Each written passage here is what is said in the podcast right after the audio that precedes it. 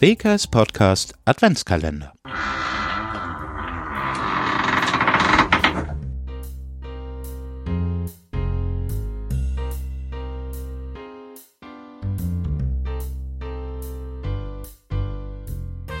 Moin moin Lerbelüt und willkommen zu einer neuen Podcast-Folge. Heute öffnen wir ein weiteres Türchen des WKS Podcast Adventskalenders. Hinter dem verbirgt sich der Weihnachtsmann. Morgen kommt der Weihnachtsmann. Singen die Kinder in Vorfreude auf Weihnachten.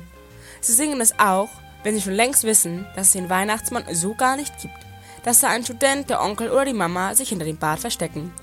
Doch wie ist es eigentlich wirklich mit dem Mann, der Weihnachten seinen Namen gegeben hat? Oder sollte es umgekehrt sein? Der Weihnachtsmann ist eine Symbolfigur weihnachtlichen Geschenkens und hauptsächlich in evangelisch geprägten Gegenden populär.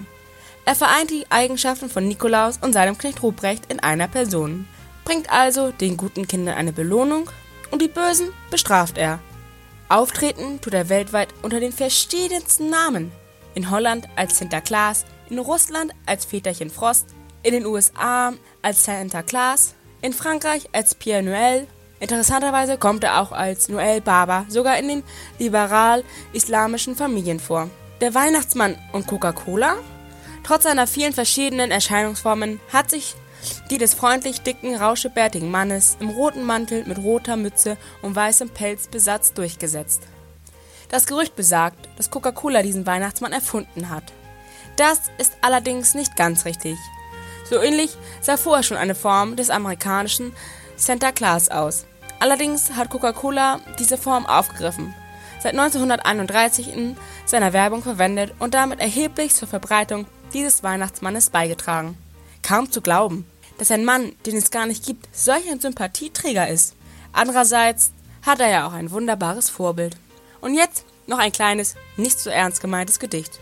Lieber guter Weihnachtsmann, jetzt ist es soweit. Jetzt bist du dran. Mein Chef ist nämlich Rechtsanwalt. Der klagt dich an, der stellt dich kalt.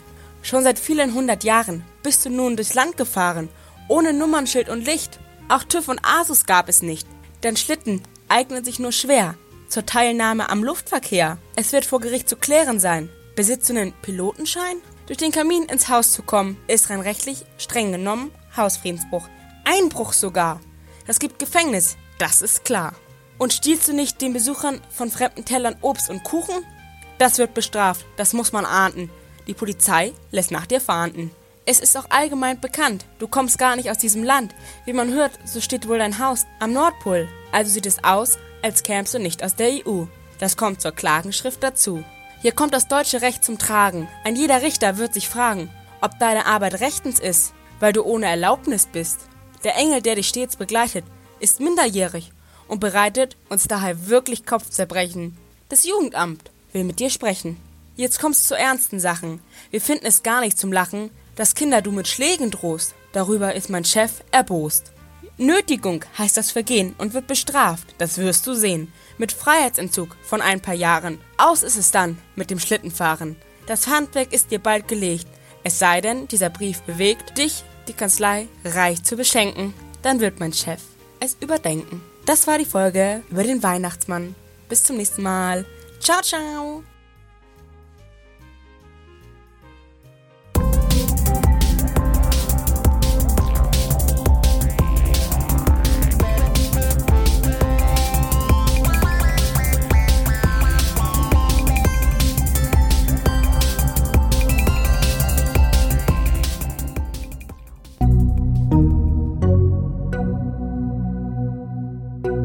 you.